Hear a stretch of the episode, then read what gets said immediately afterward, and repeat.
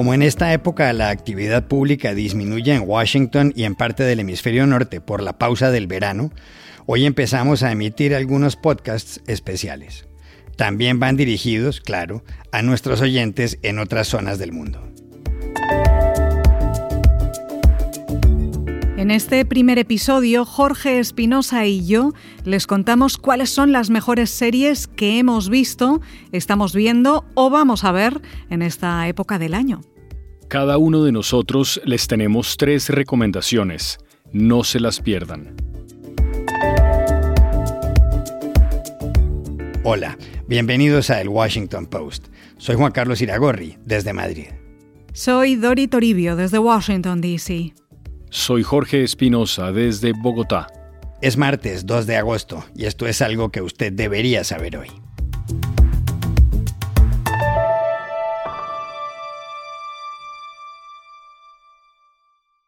Estamos ya en pleno verano en Washington, la sede de este periódico, The Washington Post, y se reduce la actividad no solo en la ciudad, sino en Estados Unidos y en parte del hemisferio norte.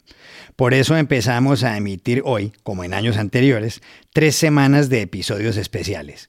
En esta ocasión, mis compañeros Dori Toribio y Jorge Espinosa, que son fanáticos de las series, nos van a recomendar unas cuantas. Bueno, Juan Carlos, la primera serie de la que quiero hablar es la serie con la que estoy obsesionada este verano, la verdad, que es Only Murders in the Building, traducida en algunos países como Solo asesinatos en el edificio. Está protagonizada por un trío fantástico que son los clásicos genios del humor y la interpretación Martin Short y Steve Martin, que además es uno de los creadores de la serie, y la actriz y cantante Selena Gómez, que además es una de las productoras ejecutivas de la serie. Bueno, y la trama gira en torno a tres vecinos de un edificio icónico de Manhattan, The Arconia, que comparten una obsesión con los podcasts del género True Crime, es decir, que están basados en crímenes reales. Hasta que un día hay un asesinato en el edificio y ellos empiezan a investigarlo y a hacer su propio podcast de True Crime. Todo en esta serie me parece una delicia. Las interpretaciones, los momentos de comedia, de drama, de misterio, la narración, la estética visual, la historia del barrio del Upper West Side de Nueva York. Todo es una maravilla, a excepción de una cosa que ojalá nos estén escuchando ahora, Selena Gómez o Martin Short o Steve Martin, y es que cuando graban su propio podcast tienen que mejorar esas técnicas de grabación porque les dan unos golpes a la grabadora, a los micrófonos, a los teléfonos con los que graban y el audio es muy delicado, como sabemos muy bien aquí en el Washington Post, aunque están mejorando. Por ejemplo, cuando graban sus voces, lo hacen en el armario porque la acústica es muy buena. Como le dice aquí Oliver Putnam, interpretado por Martin Short, a Charles Hayden Savage o Steve Martin, que está a punto de desmayarse del calor entre toda la ropa grabando el podcast en el armario. so hot in here. Do we have to do this in a closet? The acoustics are better. And trust me, you need acoustics. I'm gonna pass out. Así que para mí esta serie es un 10 de verdad. Hay dos temporadas de Only Murders in the Building aquí en Estados Unidos que se están emitiendo en la plataforma de Hulu.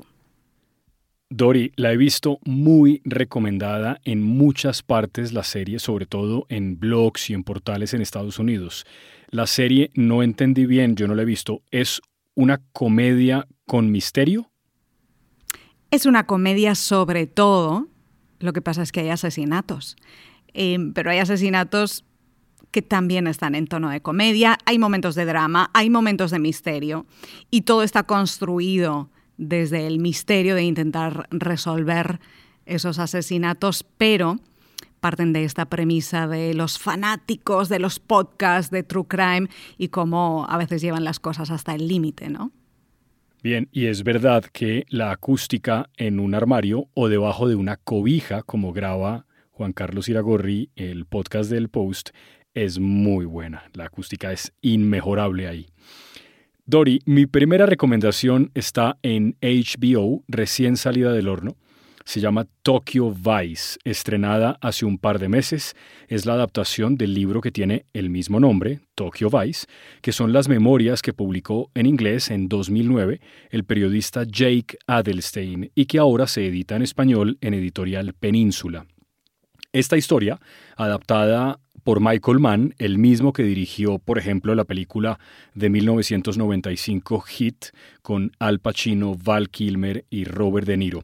Pero volvamos a Tokyo Vice, la serie que relata la historia de Adelstein, el periodista estadounidense de Missouri, que habla muy bien el japonés y que logra entrar, este es el primer capítulo, a la redacción del mayor periódico de Japón, el Shimbun. Acá, por ejemplo, un fragmento de la entrevista que le hacen en el diario antes de contratarlo.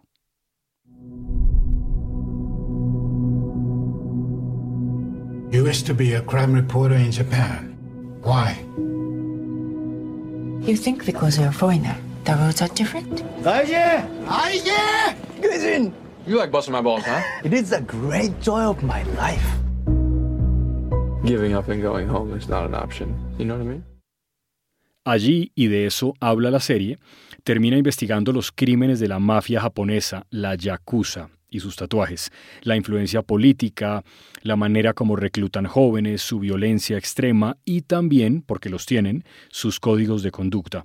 Es muy entretenida y si bien es una serie sobre mafiosos, cosa que no es nueva, en este caso sí hay novedades. El ambiente de Tokio, su música, sus bares, las calles, los barrios, las costumbres, las familias, la manera de hacer el duelo por la muerte de alguien y la corrupción que está como decía alguien en Colombia alguna vez, inherente a la manera como se comportan siempre los seres humanos. Así que muy recomendada. Por ahora hay una temporada, Dori, pero yo creo que habrá una segunda porque cuando termina el octavo capítulo queda completamente abierta, así que yo espero que haya una segunda temporada de Tokyo Vice. Qué bien ver producciones audiovisuales basadas en Tokio también, porque, o, al menos, no sé tú, pero yo no he visto tantas. No, yo lo que pasa es que soy, eh, me gusta mucho el cine japonés y las novelas japonesas, pero serie como ambientada en Japón es la primera que veo y me ha parecido muy buena. Bueno, pues de Tokio voy a volver a Nueva York y voy a hablar de una serie que me resistí mucho a ver al principio, pero ahora no me arrepiento, ahora que ya la he visto y además creo que es perfecta para recomendarla para poder seguirla en verano. Se llama Inventing Anna, traducida en muchos países como Inventando a Ana, que está en la plataforma Netflix y se basa en una historia real, aunque hay después bastantes licencias creativas de la directora que es Shonda Rhimes, reconocida también por crear series muy famosas como Anatomía de Grey, Scandal o Bridgerton. Inventing Anna trata sobre la estafadora Anna Sorokin, mejor conocida en Estados Unidos como Anna Delvey, que es una joven que engañó a medio Manhattan en los círculos sociales más altos, con peces gordos de Wall Street incluidos, haciéndose pasar por una rica heredera alemana con aspiraciones en el mundo del arte y de la moda. Y acabó en la cárcel en 2019 tras un mediático juicio por estafa y robo y cero arrepentimiento por su parte.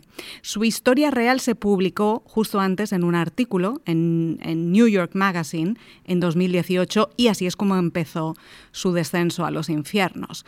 Bueno, pues la serie se basa en la investigación de ese artículo periodístico. La actriz Julia Garner interpreta a Anna Sorokin y Anna Klamsky a la periodista Vivian Kent, que está basada más o menos en la reportera de New York Magazine, Jessica Pressler, que es la que reveló toda la historia. Por eso estoy contando tantos detalles, porque esto ya se publicó y esto ya ocurrió en la vida real y ahora llega a la pequeña pantalla. Y tengo que decir que solo por la interpretación de Julia Garner, imitando el complejo acento entre ruso y alemán, hablando inglés de Anna Sorokin, que lo clava, solo por esto ya merece la pena. Aquí podemos escuchar un momento de la serie cuando Ana, pese a estar acusada de delitos graves cometidos mientras fingía ser una celebridad de la alta sociedad por valor de millones de dólares, pues cuando la periodista Vivian Kent llega a la cárcel donde estaba, en Rikers Island, en Nueva York, a entrevistarla por primera vez y Anna Sorokin le dice, ¿qué llevas puesto? Pareces pobre. Anna committed real white collar felonies while posing as a socialite in an attempt to steal millions of dollars. Hi, Anna. I just had some questions. I have a question. What's you wearing? You look poor. Y ese tono frío y desvinculado de la realidad con el trasfondo de una compleja historia personal que se origina en Rusia y los entresijos de las clases altas neoyorquinas. Todo esto se puede ver en esta serie, Inventing Anna, que está disponible en Netflix. Debo decir, Dori, que esa actriz que interpreta a Anna, Julia Garner, es la actriz principal también, o una de las actrices principales, de una de mis series favoritas, que es The Ozarks, que es una serie que está en Netflix, que tiene un papel que interpreta ella como una jefa mafiosa en transformación, que es realmente muy, muy buena. El papel que hace es de lujo. Es una gran actriz, Julia Garner. Mi segunda recomendación, Dori, es una serie de un género extraño, es comedia, drama, policial. Cuenta la historia de una azafata, casi, se llama, que vive en Nueva York y es un desastre total. Es alcohólica, todo el tiempo está bebiendo en el trabajo, en las mañanas, en las tardes, en las madrugadas, en las noches. Y en un vuelo a Tailandia conoce en primera clase a un pasajero, Alex Sokolov, multimillonario, con el que termina saliendo en una noche de pasión y de muchos cócteles en Bangkok y que finaliza en una suite de un hotel de lujo. Horas después, ya de madrugada, casi se despierta junto a Alex y descubre que le han abierto la garganta por completo, es decir, lo han degollado.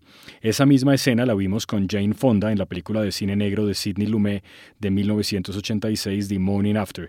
Y acá empieza el drama de casi. Ella trata de limpiar la escena de un crimen que no cometió y finalmente termina en líos con todos, con su familia, con la familia del muerto, con la mafia, con el FBI. Pero, aparte de esto, que es digamos el núcleo central, hay algo más. Hay traumas infantiles, su historia personal con el alcohol, por qué empieza a beber, qué tiene que ver con esa historia su papá y la muerte de su papá. Buena la primera temporada, muy floja la segunda, pero por lo menos la primera, de The Flight Attendant, que está en HBO, vale la pena, está bastante bien. Yo vi la primera temporada y justo te iba a preguntar eso, si merece la pena ponerse también con la segunda.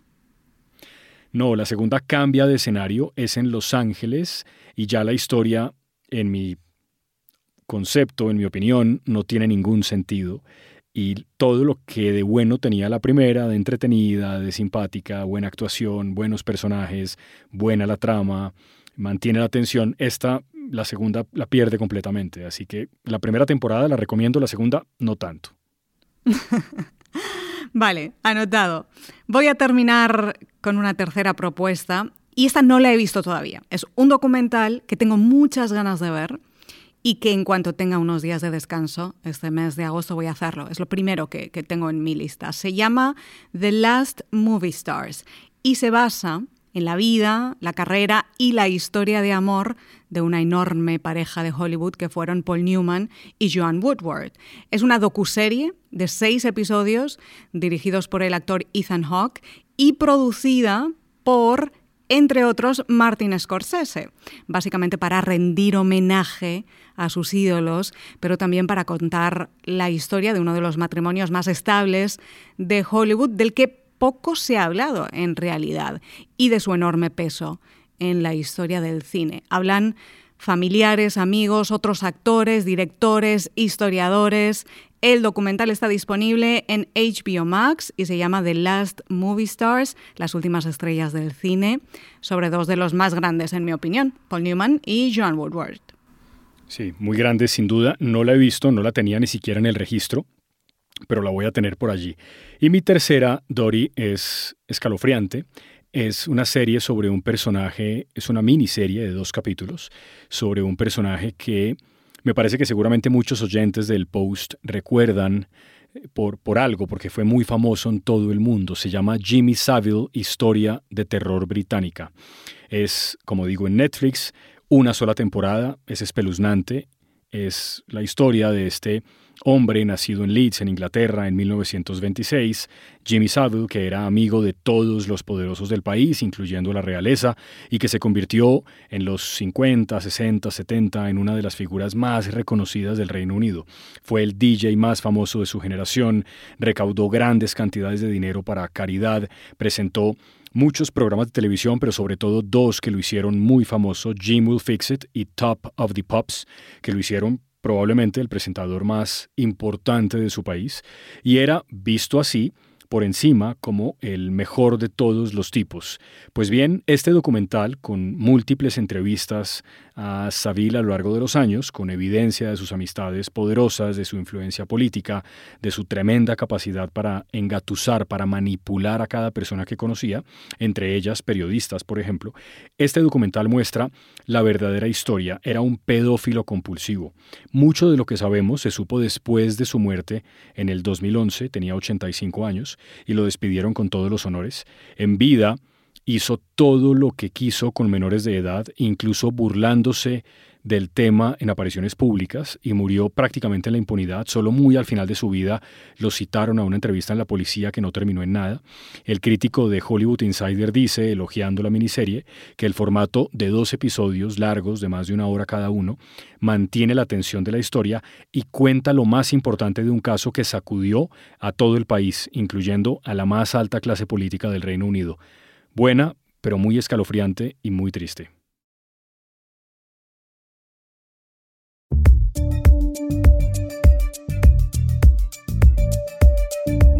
Gracias, Dorilla Espinosa. Y aquí termina el episodio de hoy de El Washington Post, El Guapo. En la producción estuvieron Cecilia Favela y John F. Burnett. Por favor, cuídense mucho.